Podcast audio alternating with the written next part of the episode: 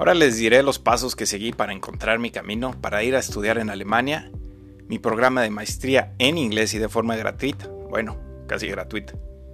2016 pagué alrededor de 127 euros por semestre y un total de alrededor de 580 euros por toda la maestría. Por supuesto, ir a estudiar a Alemania significa que tal vez tengas que aprender el idioma alemán. O no es tal vez, lo tienes que aprender pero hay programas internacionales que ofrecen sus estudios en inglés. Y mientras estudias también puedes aprender el idioma alemán. Aprender alemán podría ser una historia sin fin. Sonarás como un niño que intenta aprender sus primeras palabras. Pero la mayoría de la gente entiende que eres un extranjero, así que te ayudarán a mejorar. Una pequeña historia sobre mí. Primero, cuando yo empecé mi proceso de estudio en Alemania, solicité una beca en Leipzig. Me rechazaron. Luego Traté de inscribirme a un programa de negocios internacionales en la Universidad de Stuttgart y me rechazaron. Mi tercer intento fue en la Universidad de Heilbronn y claro, me aceptaron como recomendación. No te rindas, la vida te preparará diferentes experiencias que serán seguramente aún mejores. Para mí, estudiar en la Hochschule Heilbronn fue otra de las mejores experiencias que tuve. Para empezar tu investigación para estudiar en Alemania lo puedes realizar a través de la DAAD. La DEAD es una organización sin fines de lucro que te ayuda a encontrar distintos programas para que puedas ya sea estudiar o realizar investigaciones en Alemania. Cuando yo hice mi investigación en 2016, yo estaba interesado en volver a estudiar en Alemania. Y sí, así fue, tan sencillo. Simplemente me dediqué a buscar qué programa dentro de su página de internet que fuera interesante para mí. Así que yo busqué el programa y uno que estuviera en inglés. Simplemente busqué por el término International Business y empecé a ver y filtrar algunas de las universidades. Había algunas universidades que no requerían de GMAT y honestamente no tenía ni las ganas de estudiar para este examen, así es que busqué alguna universidad que no lo requiriera. Ya tenía un poco más de cansancio sobre este tipo de exámenes desde la carrera. Y bien, seguí filtrando por las universidades que estaban disponibles y seleccioné algunas las que no tuvieran eh, la colegiatura.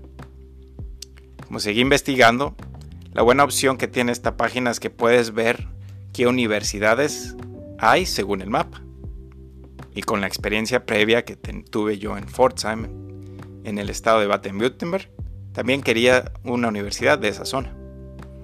Entonces encontré el programa de Master en Negocios Internacionales y Intercultural Management en la Universidad de Heilbronn. Y honestamente al principio me preguntaba, ¿dónde está Heilbronn? ¿Es una buena universidad y sería interesante? También tú puedes hacer lo mismo para cada programa que te pueda interesar. Encuentras la universidad, buscas fotos del lugar y aprendes un poco más acerca de ese lugar. Yo empecé a ver los detalles y los requisitos de la universidad. Y también la cuestión de colegiatura. Por suerte, en ese momento yo era parte de la última generación que no pagaba esta nueva cuota de Baden-Württemberg para estudiantes internacionales. Ahora cobran alrededor de 1.500 euros al semestre. Sí, quizás siga siendo un poco más baja que cualquier otro programa de maestría, pero hay algunos otros estados en Alemania que no tienen esta cuota. Y solo tienes que pagar la contribución del semestre. Después de leer y pensar acerca de los requisitos, decidí intentar con la Universidad de Hochschule Heilbronn. Pero entonces comienza ese largo proceso.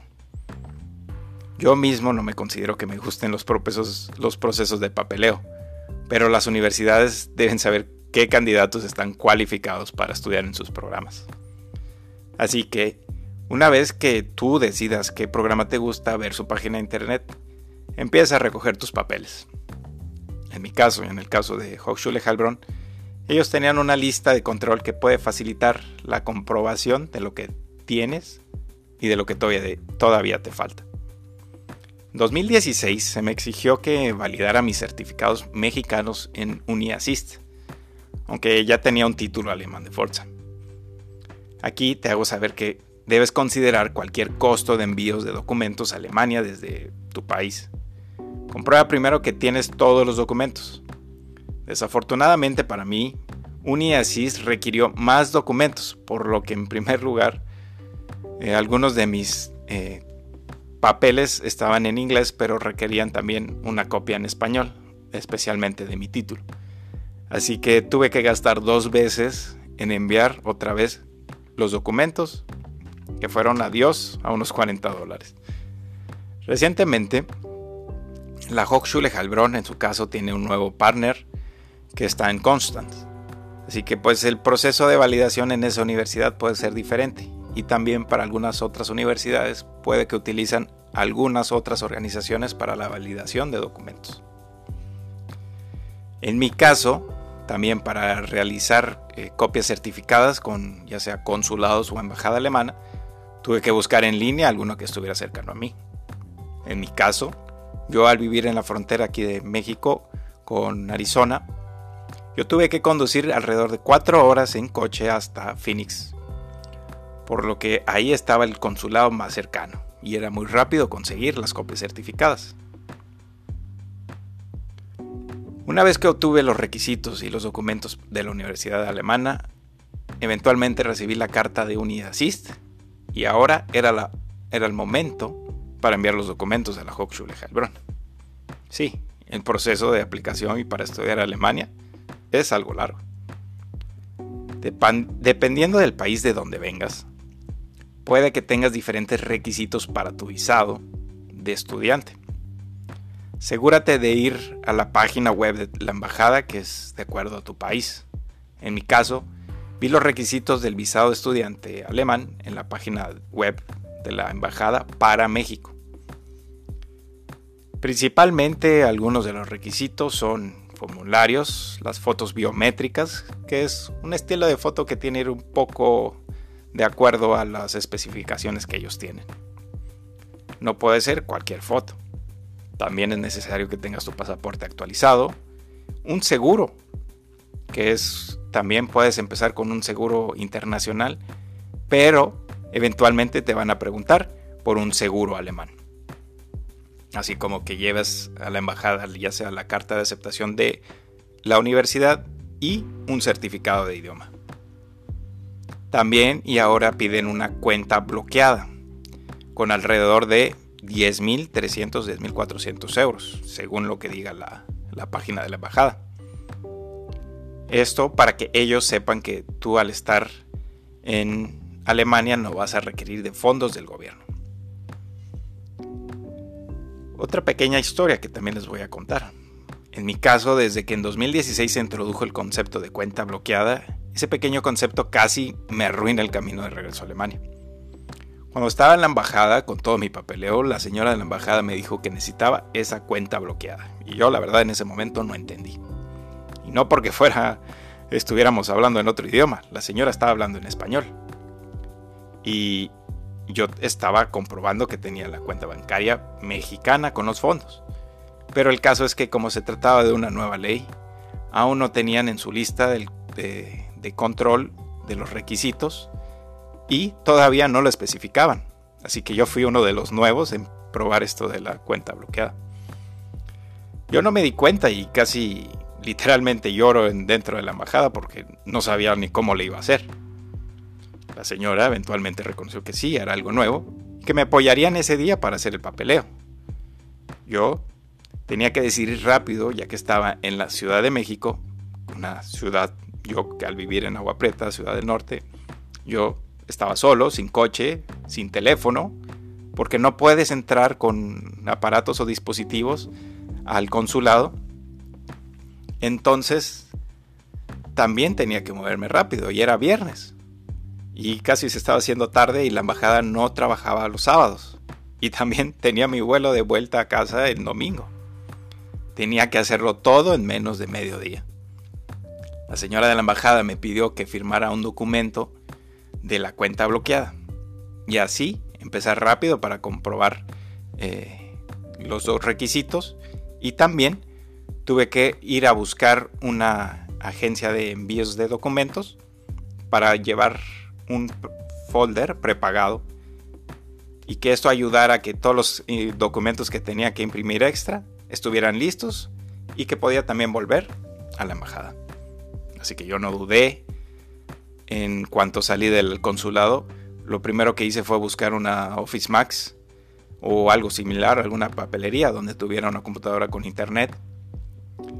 Busqué todos los documentos que necesitaba dentro de la página de Deutsche Bank. Llené, imprimí todos los documentos, corrí a un puesto que vi de DHL, pero me decían que no tenían un servicio de prepago o que al, al menos la señora no lo sabía hacer. Entonces busqué otro lugar, encontré algo que se llama Packmail y me vendieron la carpeta con los envíos de prepago. Yo volví a la embajada justo a tiempo para entregarles todos los documentos. Se estaba haciendo tarde, pero al menos llegué.